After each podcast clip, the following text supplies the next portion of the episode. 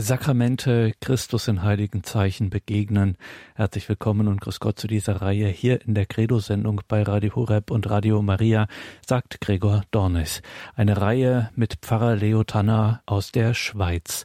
Pfarrer Leo Tanner gehört zu dem Team der Wege Erwachsenen Glaubens, abgekürzt WEG. Und dieses Team der Wege Erwachsenen Glaubens möchte Menschen neu zum Glauben hinführen, im Leben mit Gott bestärken, Wege erwachsenen Glaubens. Und dazu gehören natürlich ganz zentral die Sakramente. Nirgends begegnet uns Gott so direkt, so leibseelisch, unmittelbar wie in den Sakramenten Christus in heiligen Zeichen begegnen. So heißt einer der Wege erwachsenen Glaubens den das WEG-Team erarbeitet hat. Dazu gehören die Audiovorträge, die wir hier immer am Mittwochabend von Pfarrer Leo Tanner hören. Aber es gibt dazu auch Begleitmaterial, so dass man diesen Kurs auch dann bei sich in der Gemeinde im Gebetskreis gehen kann. Die näheren Angaben dazu finden Sie in den Details zu dieser Sendung im Tagesprogramm auf horeb.org. Sakramente. Christus in heiligen Zeichen begegnen. Der heutige siebte Teil ist überschrieben mit Jesus beruft und bevollmächtigt Weihe, gesandt an Christi Stadt. Ich begrüße Sie herzlich zum siebten Treffen des Kurses über die Sakramente. Sakramente, Christus in heiligen Zeichen begegnen. Heute zum Thema Jesus beruft und bevollmächtigt, Weihe, gesandt an Christi Stadt. Damit kommen wir zu den letzten zwei Sakramenten, zum Ehe- und zum Weihesakrament. Sie sind Sakramente des Dienstes für die Gemeinschaft und werden auch Standessakramente genannt. Wir betrachten zuerst das Weihesakrament. Beim Sakrament der Weihe denken viele zuerst an die Priesterweihe. Und damit verbunden können vielfältige Erinnerungen, Fragen und Gedanken lebendig werden. In Europa sinkt die Zahl der Priester rapide, was zu einem immer größeren Priestermangel führt, während weltweit jedoch die Anzahl der Priester wächst. Dazu lösen der Pflichtzölibat der Priester oder der Ruf nach der Priesterweihe von Frauen Fragen und vielfältige Diskussionen aus. Doch gehen wir auch bei diesem Sakrament wieder Schritt für Schritt vor. Werfen wir zuerst einen Blick auf Jesus. Etwa 30 Jahre lang war das Leben Jesu ruhig und ganz alltäglich. Dann hörte er vom Bußprediger Johannes, dem Täufer. Er ging zu ihm hin und spürte in dessen Worten den Ruf seines himmlischen Vaters. Und so stieg Jesus ins Wasser des Jordans hinab und ließ sich zum Zeichen, dass er ganz den Auftrag seines Vaters erfüllen wollte, von Johannes taufen. Da geschah Unerwartetes. Als er aus dem Wasser stieg, sah er, dass der Himmel aufriss und der Geist wie eine Taube auf ihn herabkam. Und eine Stimme aus dem Himmel sprach, Du bist mein geliebter Sohn, an dir habe ich Wohlgefallen gefunden. Und sogleich trieb der Geist Jesus in die Wüste. Markus 1, Vers 10 bis 12. Der Geist übernahm von da an die Leitung in Jesus. Er trieb ihn zuerst in die Wüste, um ihn in seiner göttlichen Sendung zu festigen. Die Folge dieser 40-tägigen Wüstenzeit war, Lukas 4,14, Erfüllt von der Kraft des Heiligen Geistes kehrte Jesus nach Galiläa zurück. Und so kam er auch nach Nazareth in seine Heimatstadt. Dort ging er in die Synagoge und schlug das Buch des Propheten Jesaja auf. Der Geist des Herrn ruht auf mir, denn er hat mich gesalbt. Er hat mich gesandt, damit ich den Armen eine frohe Botschaft bringe damit ich den Gefangenen die Entlassung verkünde und den Blinden das Augenlicht, damit ich die Zerschlagenen in Freiheit sitze und ein Gnadenjahr des Herrn ausrufe. Lukas 4, 18 bis 19. Jesus bezog diese Schriftstelle ganz auf sich. Der Geist des Herrn ruht auf mir, denn er hat mich gesalbt. Aus dieser Salbung, aus dieser Gnade des Heiligen Geistes heraus begann dann Jesus zu predigen und zu wirken. Und wie damals ein Rabbi-Schüler, das heißt Jünger um sich scharte und diese lehrte, so tat dies auch Jesus. Er rief zwölf in seine besondere Nachfolge, die er Apostel nannte und mit denen er die meiste Zeit verbrachte. Viele weitere schlossen sich seinem Jüngerkreis an. Sie zogen mit Jesus umher.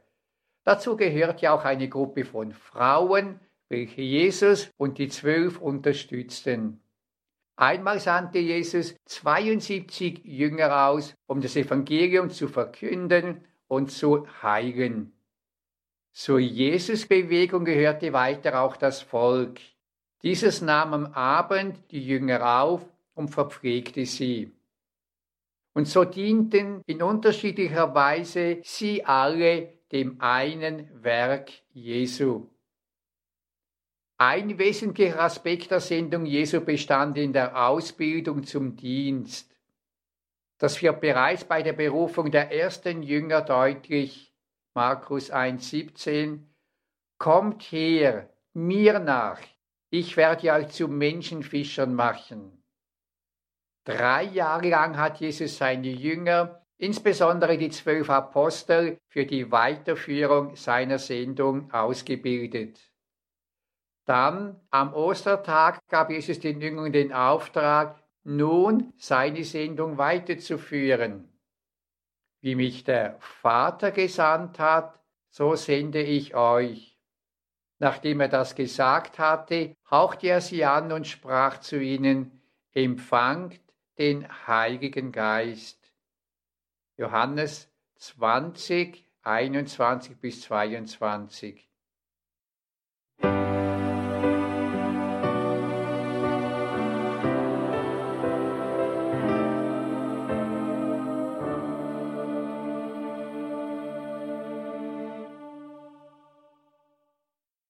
Die Apostelgeschichte zeigt, wie die Apostel die Sendung Jesu weiterführten. In Jerusalem entstand die erste Gemeinde, die schnell wuchs. Schon bald waren die Apostel überfordert mit den vielen neuen Aufgaben in der Gemeinde und beriefen andere Menschen in den Dienst. So wurden sieben Männer für die täglichen Versorgungsdienste an den Witwen berufen. In Apostelgeschichte 6, 6 lesen wir, Sie ließen sie vor die Apostel hintreten und diese legten ihnen unter Gebet die Hände auf. Durch Gebet und Handauflegung wurden diese sieben Männer in den Dienst der Gemeinde genommen. Handauflegung und Gebet war von da an das Muster der kommenden Indienstnahme. Paulus verkündete an vielen Orten das Evangelium und gründete überall kleine Gemeinden. Wenn er nach einigen Monaten weiterzog, setzte er sogenannte Älteste, Presbyter, als Vorsteher und Leiter dieser Gemeinden ein. Apostelgeschichte 1423 Sie setzten für sie in jeder Gemeinde Älteste ein, und empfahlen sie unter Gebet und Fasten dem Herrn.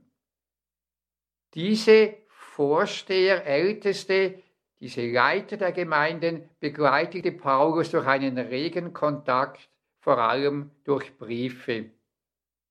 Die unterschiedlichen Berufungen und Dienste haben mit der Zeit eine einheitliche Form gefunden, welche bereits im Timotheus und im Titusbrief erkennbar ist. Ein Bischof leitete die Ortskirche, assistiert von Presbytern und Diakonen. Diese drei Ämterstruktur bezeichnete in der frühen Kirche die Funktionen der christlichen Gemeinschaft.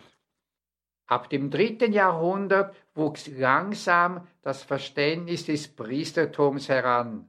Dabei wurde zuerst der Bischof als Priester, Sacerdos bezeichnet. Die Presbyter hatten Anteil am Priesteramt der Bischöfe. In den folgenden Jahrhunderten entwickelte sich das Priesteramt, auch Klerus genannt, zu einem eigenen Stand, in dem man durch die Weihe eintritt. Prägend für das Priesterbild war weniger die Verkündigung des Evangeliums, sondern das Vorbild des alttestamentlichen Priestertums. Das führte dazu, dass die Priester mehr und mehr als Verwalter der Sakramente verstanden wurden, deren Hauptaufgabe die Feier der Eucharistie war. Dem Klerus gegenüber befand sich der Laienstand.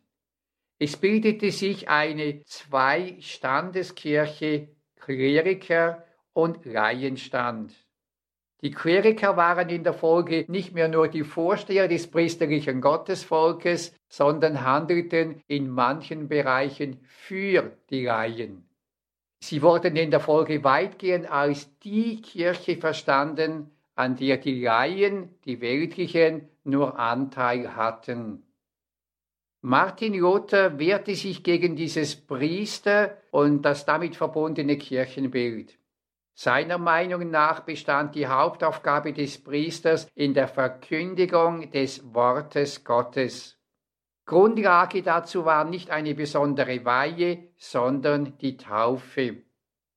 In der Folge wurde dann in der evangelischen Kirche nur noch das allgemeine Priestertum aller Gläubigen betont. Das Zweite Vatikanische Konzil brachte eine große Wende. Es nahm einige Anliegen der Reformation auf und brachte eine grundlegend neue Sichtweise, indem es die Lehre vom gemeinsamen Priestertum aller Gläubigen in die Kirche integrierte. Die Kirche ist das durch die Zeit pilgernde Gottesvolk der Getauften.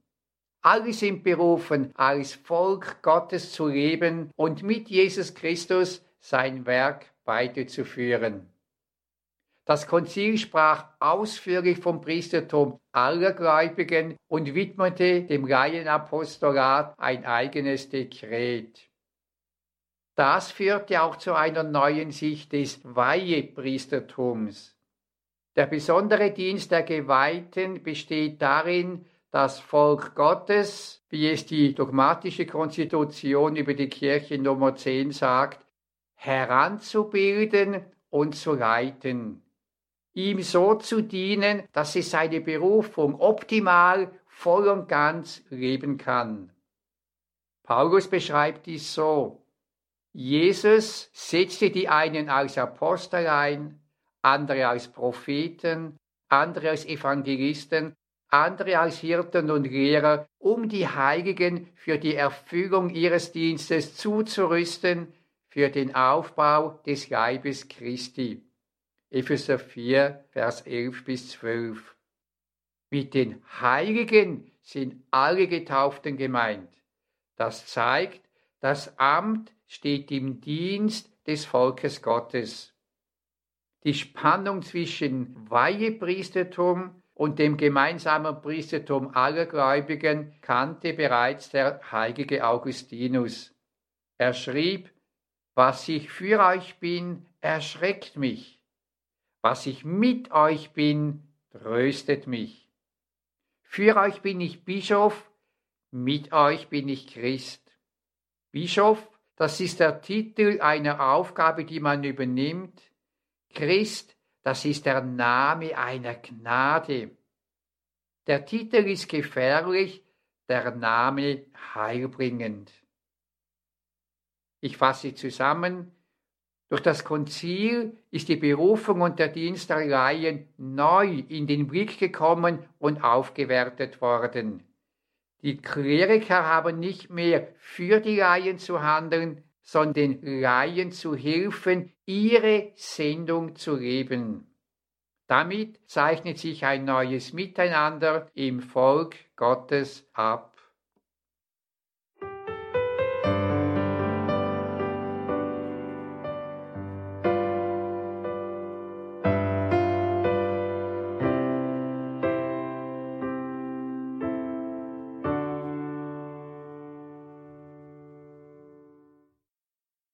Zur Bedeutung des Weihesakramentes. Was bedeutet Weihe? Durch die Weihe werden Personen aus dem normalen Umgang herausgenommen und in den Dienst Gottes gestellt. Weihe bedeutet eine dauerhafte Übereignung einer Person an Gott. Funktionen und Dienste können durch andere ersetzt werden, nicht aber die Weihe. Wer sie empfängt, stellt sich für immer Gott zur Verfügung. Wofür? Paulus schreibt 2. Korintherbrief 5, Vers 19 bis 20, Gott war es, der in Christus die Welt mit sich versöhnt hat. Wir sind Gesandte an Christi Stadt und Gott ist es, der durch uns mahnt. Wir bitten an Christi Stadt, lasst euch mit Gott versöhnen. In der Menschwerdung Jesu Christi und besonders in seinem Tod und in seiner Auferstehung hat Gott die Versöhnung zwischen ihm und den Menschen und der Welt vollbracht.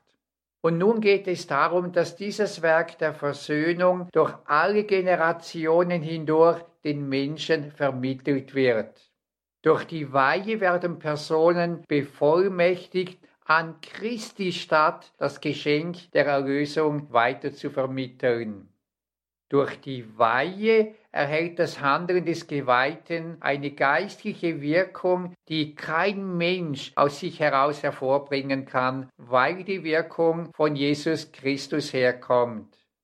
Die Weihe, so schreibt es der Katechismus der katholischen Kirche in der Nummer 1538, verleiht eine Gabe des Heiligen Geistes, die eine heilige Gewalt Sacra Potestas auszuüben gestattet, die nur von Christus selbst durch seine Kirche verliehen werden kann.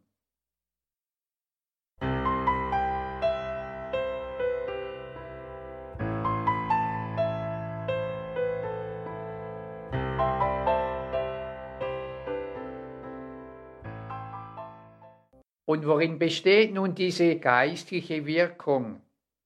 Dazu betrachten wir die drei Weihestufen zum Diakon, Priester und zum Bischof. Wir beginnen mit dem, was uns am vertrautesten ist, mit dem Priester. Die Hauptaufgabe des Priesters ist es, den in der Kirche anwesenden und wirkenden hohen Priester Jesus Christus in der feiernden Gemeinde darzustellen und erfahrbar werden zu lassen. Dies als Hirte in der Verkündigung des Evangeliums und in der Sakramentenspendung. Der Dienst des Priesters zeigt sich besonders darin, dass er in der Person Christi, des Hauptes der Kirche, in persona Christi Capitis und seiner Vollmacht handeln kann. Das zeigt sich besonders in den Sakramenten. So wandelt Jesus in der Person des Priesters Brot und Wein bei der Eucharistiefeier in seinen Leib und seinem Blut. Ebenso spricht Jesus in der Person des Priesters beim Bußsakrament, ich spreche dich los von deinen Sünden. Im Neuen Testament wird der besondere Dienst des Priesters in der Feier der Eucharistie mit dem Wort Vorstehen bezeichnet. Doch nicht er steht im Mittelpunkt, sondern Jesus Christus, den er repräsentiert. Er ist der hohe Priester und der Hauptwirkende. Dem Priester wird dabei die Zurücknahme des eigenen Ich abverlangt. Er und alle in der Eucharistie beteiligten Personen müssen für Christus transparent sein und durch ihren Dienst mithelfen, dass Christus wirken kann.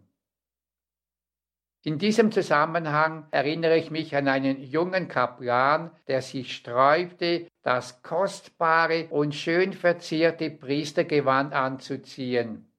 Er sträubte sich mit der Begründung, er wolle nicht stolz sein und sich durch sein Gewand von der Gemeinde abheben. Doch das Gegenteil ist der Fall.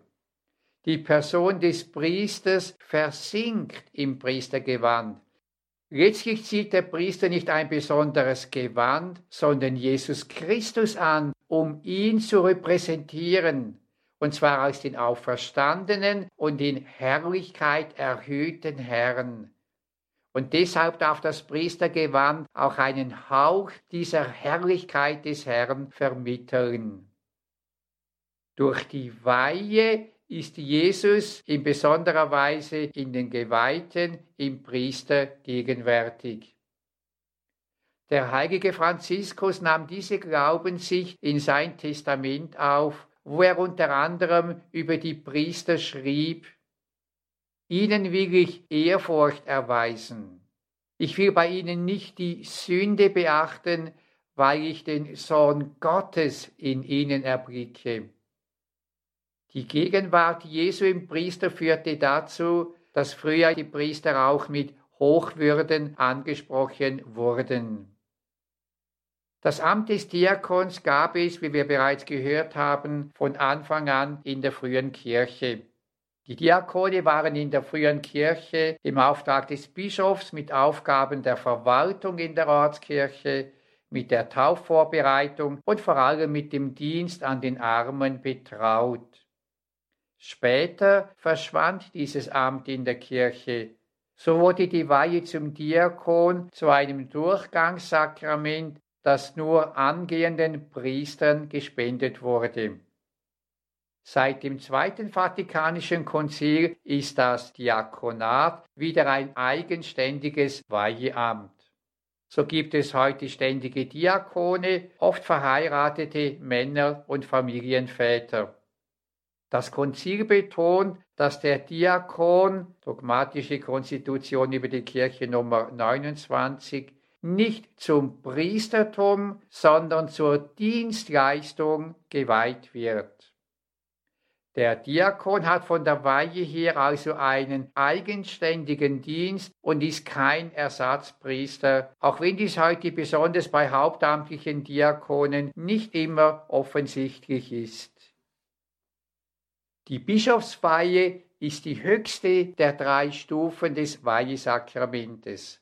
Das zeigt sich unter anderem darin, dass der Bischof allein das Sakrament der Weihe spenden kann. Die Bischöfe werden für eine bestimmte Diözese geweiht und durch ihre Weihe in die Gemeinschaft der Bischöfe aufgenommen. Als Nachfolger der Apostel sind sie gemeinsam mit dem Papst für die Leitung der gesamten Weltkirche und ihrer Belange mitverantwortlich.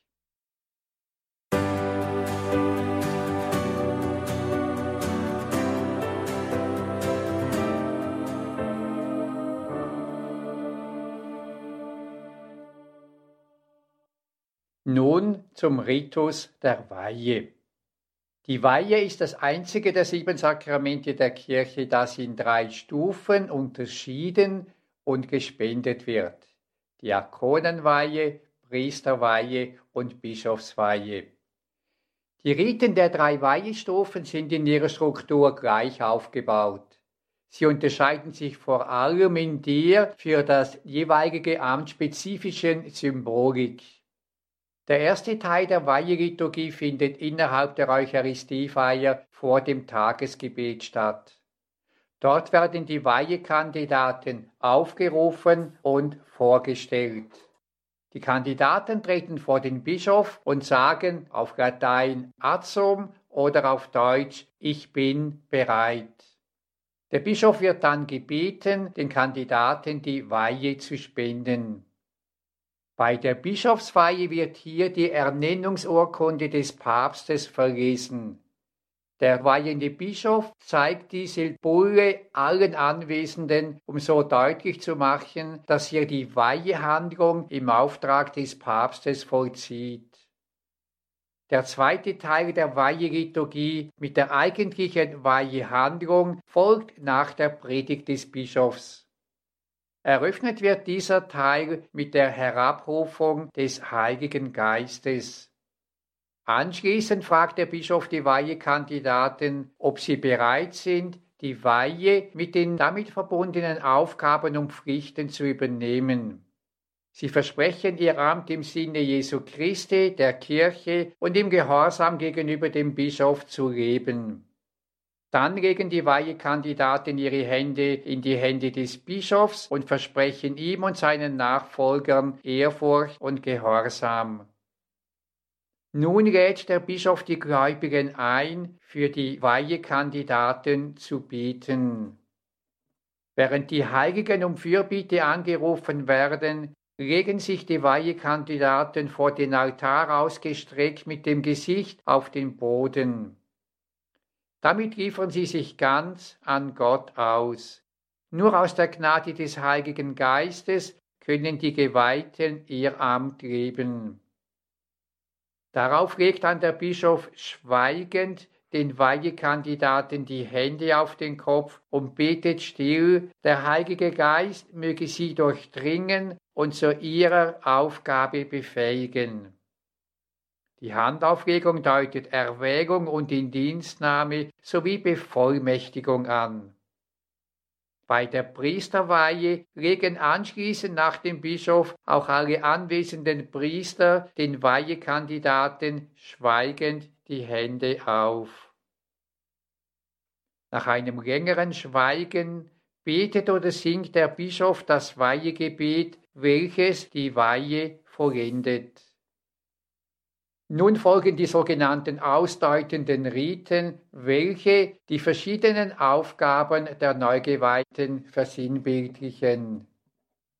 Bei der Diakonenweihe werden den neuen Diakonen ihre liturgischen Gewänder, Stola und Dalmaticum gelegt und das Evangelienbuch übergeben.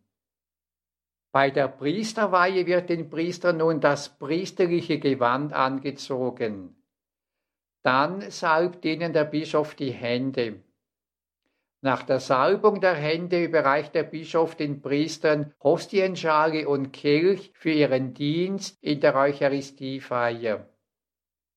Dabei weist der Bischof darauf hin, dass der Priester sein ganzes Leben nach der Hingabe Jesu am Kreuz ausrichten soll. Nimm hin die Gaben des Volkes für die Feier des Opfers. Bedenke, was du tust, ahme nach, was du vollziehst, und stelle dein Leben unter das Geheimnis des Kreuzes. Anschließend umarmt der Bischof die neugeweihten Priester herzlich und gibt ihnen den Friedensgruß. Nun gehören die Neugeweihten zum Presbyterium, zur Gemeinschaft der Priester.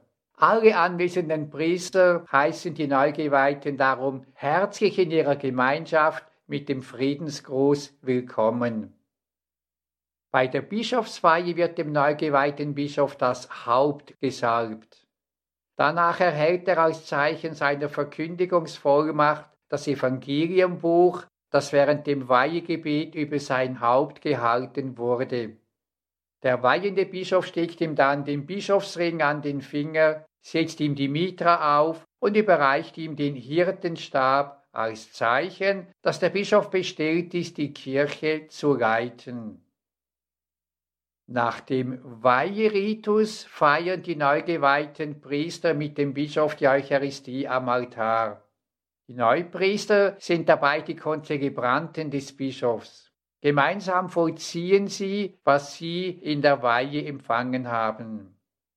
Nach dem Segen des Bischofs erteilen dann die neu geweihten Priester allen Anwesenden den Primizsegen.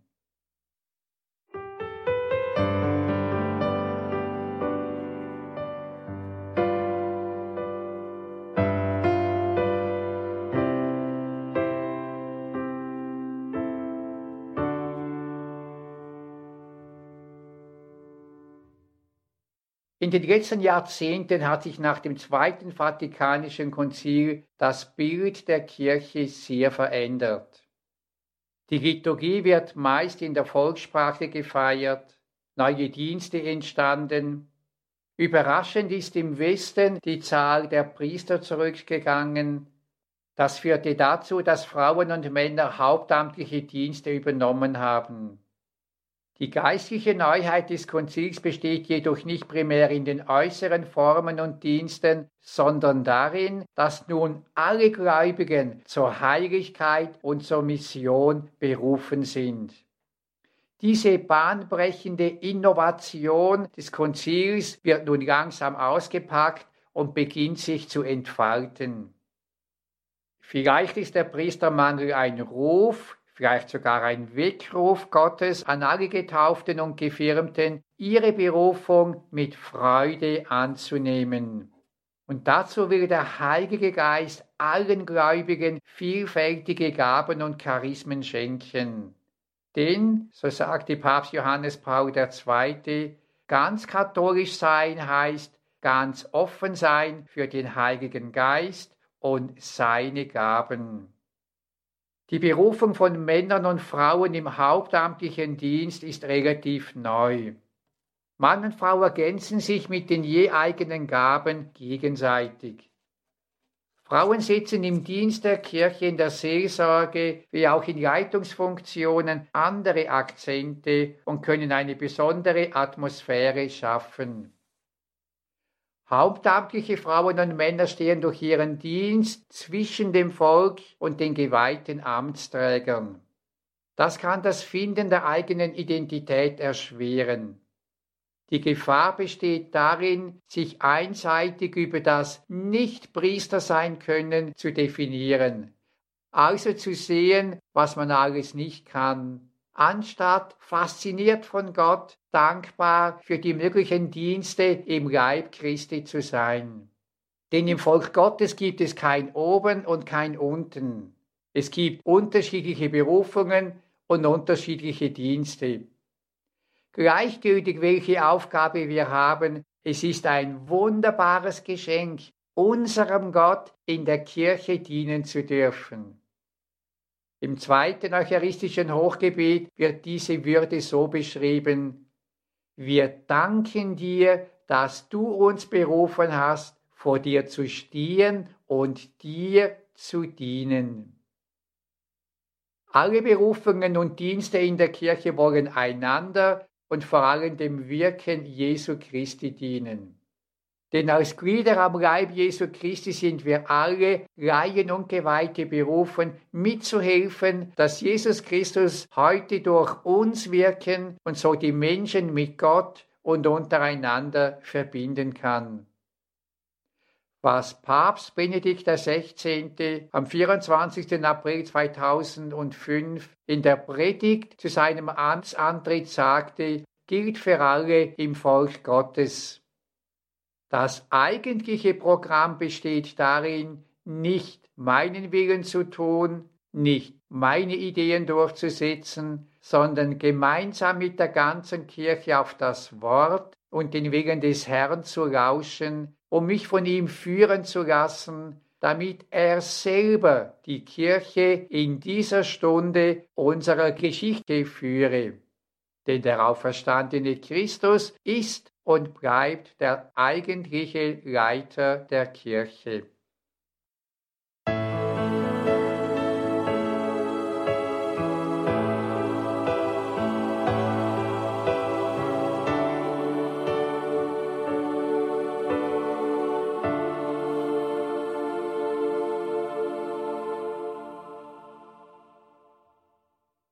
Nun noch zu einem Thema, das heute oft kontrovers diskutiert wird, Zölibat und Priestertum.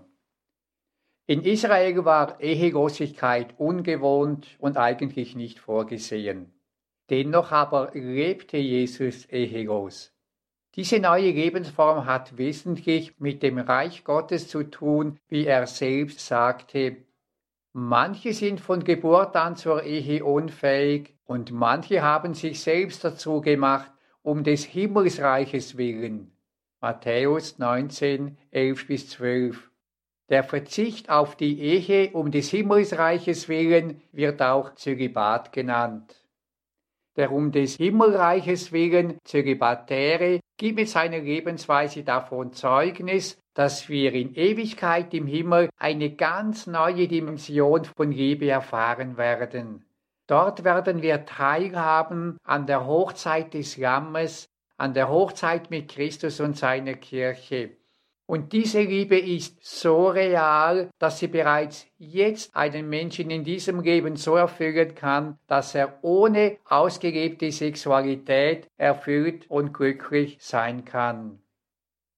Paulus schreibt, ich wünschte, alle Menschen wären unverheiratet wie ich.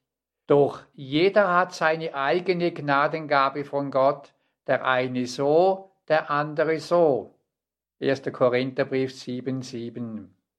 Es gibt die Gnadengabe zur Ehe und die Gnadengabe zur Ehelosigkeit. Jede Berufung ist heilig und segensreich. Entscheidend ist immer, wie sie persönlich gelebt wird. Die eigentliche Durchbruchszeit der christlichen Ehelosigkeit liegt im vierten Jahrhundert. Nach der konstantinischen Wende wurde das Christentum Staatsreligion und geriet dadurch in eine gefährliche Krisensituation. Bisher wurden die Christen verfolgt, nun war es plötzlich von Vorteil, Christ zu sein, denn damit stiegen die gesellschaftlichen Karrierechancen. Damit war die Gefahr groß, dass das Christentum verflachte und ihre prägende Kraft verlor. Der Zölibat bzw. zölibatär lebende Männer und Frauen gaben mit ihrem Leben eine Antwort auf die Gefahr der Aushöhlung des Christentums. Manche sagten, wenn wir nicht mehr als Märtyrer sterben können, dann wollen wir wenigstens fasten und beten. Zölibatär lebende Männer und Frauen begangen in Klöstern und als Einsiedler mit Fasten und Beten ein radikal christliches Leben zu führen. Diese Bewegung gab der Kirche große Kraft. Solch radikal gelebtes Christentum erwarteten die Gemeinden mehr und mehr auch von ihren priesterlichen Gemeindeleitern. So gibt es ab dem vierten Jahrhundert mehrere Aussagen von Konzilien und Synoden, in der die Ehelosigkeit der Priester immer stärker eingefordert wurde. Grund ist die Feier der Eucharistie. Historisch wurde zuerst die Forderung erhoben, dass der Priester unmittelbar vor der Feier der Eucharistie keine geschlechtliche Begegnung haben soll. Das war am Anfang nicht so schwierig, weil normalerweise nur einmal in der Woche am Sonntag die Eucharistie gefeiert wurde. Als dann im Laufe der Jahrhunderte die Eucharistie immer häufiger gefeiert wurde, hat sich die Enthaltsamkeit immer mehr auf das gesamte Leben des Priesters ausgedehnt, was zur Forderung der vollständigen Ehelosigkeit führte. Im Jahr 1022 ordnete Papst Benedikt VIII. auf der Synode zu Pavia gemeinsam mit Kaiser Heinrich II. an, dass alle Geistlichen nicht mehr heiraten durften. Ein Beweggrund war der Versuch zu verhindern, dass von Priestern verwaltetes kirchliches Vermögen durch den Lebensunterhalt der Familien und durch Erbschaften reduziert wird. Ein weiterer Grund lag in der Einsatzfähigkeit und Verfügbarkeit der Priester, denn ein verheirateter Priester muss Rücksicht auf Frau und Kinder nehmen. Der theologische Hauptgrund für die Zölibatsverpflichtung liegt im Vorbild Jesu Christi, der unverheiratet war und so ungeteilt für Gott und die Menschen leben konnte. Christus wird im Neuen Testament als Bräutigam bezeichnet, der ganz für seine Braut die Kirche lebt. Bischöfe und Priester sind berufen, in ihrem kirchlichen Dienst diesen liebenden Bräutigam Christus darzustellen. Das schreibt das Dekret über die Priester Nummer 16. Das Zweite Vatikanische Konzil in der Priesterausbildung Nummer 10 sieht im Zölibat deshalb auch weniger eine kirchliche Vorschrift als vielmehr ein Geschenk Gottes. Der Zölibat soll dem Priester helfen, nach dem Vorbild Jesu Christi seine ganze Lebenskraft Gott und seiner Kirche und damit den ihm anvertrauten Menschen zu schenken. Die Zölibatsverpflichtung ist ein freier Entscheid. Viele Jahre bereiten sich die Priesteramtskandidaten darauf vor, bis sie sich für diesen Weg entscheiden. Das Eheversprechen wird in der Regel nicht so sorgfältig abgewogen und geprüft. Auch statistisch zeigt sich, dass bedeutend mehr Ehen scheitern, als Priester ihr Amt aufgeben. Der Ruf Jesu Christi, ihm in der Lebensform des christlichen Zölibates nachzufolgen, braucht wie bei der Ehe ein bewusstes und entschiedenes Ja. Und wie bei der Ehe, so gibt auch Jesus Christus die Kraft zu dieser Lebensform. Eine Lebensform, die in Ehe und im Priesterzölibat immer auch durch Opfer und Schwierigkeiten hindurchgeht. Die Geschichte des Zölibates zeigt, dass dieser für das Priestertum nicht zwingend ist. Deshalb spricht das Zweite Vatikanische Konzil davon, dass der Zölibat für Priester und Bischöfe als in vielfacher Weise angemessen sei. Dekret über die Priester Nummer 10. Angemessen heißt auch, dass es der Kirche frei steht, die Zölibatsverpflichtung in neuer Weise zu gestalten und eventuell auch zu lockern. Neben negativen Beispielen von Priestern und Bischöfen wird heute als Grund für die Lockerung des Zölibates vor allem der Priestermangel angeführt. Diskutiert wird die Frage, ob im Leben und im kirchlichen Dienst bewährte Männer, sogenannte Viri probati, zu Priestern geweiht werden könnten. Wir dürfen auf die Zukunft gespannt sein. Doch wie auch immer neue Wege aussehen werden, einfache Lösungen wird es wegen der Komplexität der Situation nicht geben.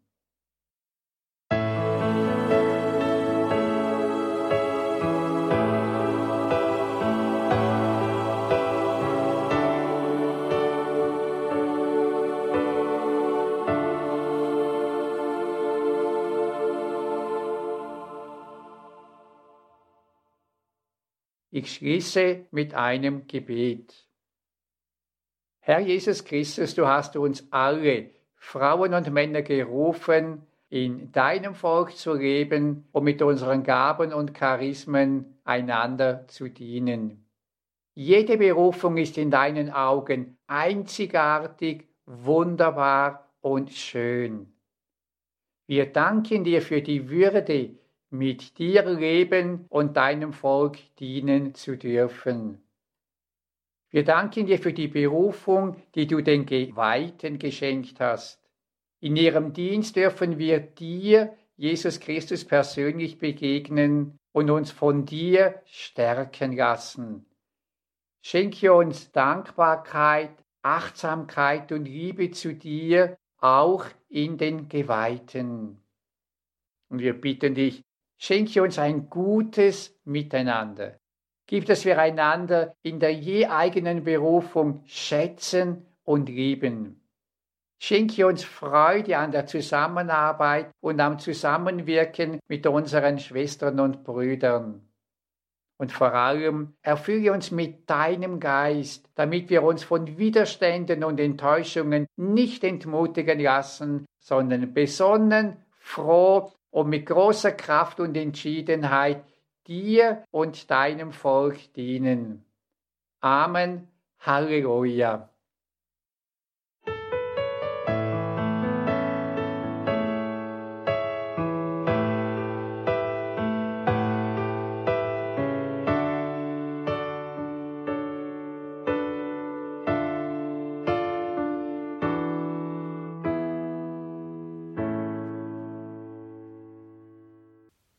Jesus beruft und bevollmächtigt. Es ging heute um das Weihesakrament, Weihe gesandt an Christi Stadt.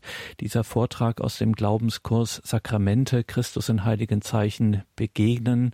Ein Vortrag aus der Reihe Sakramente Christus in heiligen Zeichen begegnen. Das Ganze gehört zu einem Glaubenskurs von Pfarrer Leo Tanner und dem Team der Wege Erwachsenen Glaubens. Liebe Hörerinnen und Hörer, eingangs sagte ich es, wir hören hier die, wir hören hier die Vorträge zu diesem Glaubenskurs Sakramente Christus in heiligen Zeichen begegnen. Es gibt dazu auch jede Menge Begleitmaterial, ein Kursbuch, ein Teilnehmerheft, so dass man diesen Glaubenskurs auch persönlich durchführen kann. Nähere Angaben dazu finden Sie in den Details zu dieser Sendung auf horeb.org und natürlich auch einen Link zur Website von Pfarrer Leotanner, leotanner.ch. Danke Ihnen allen fürs Dabeisein. Sie können das natürlich wieder nachhören in unserer Mediathek auf horeb.org und in der Radio Horeb App. Hier folgt jetzt um 21.30 Uhr die Reihe Nachgehört. Alles Gute und Gottes reichen Segen wünscht ihr Gregor Dornis.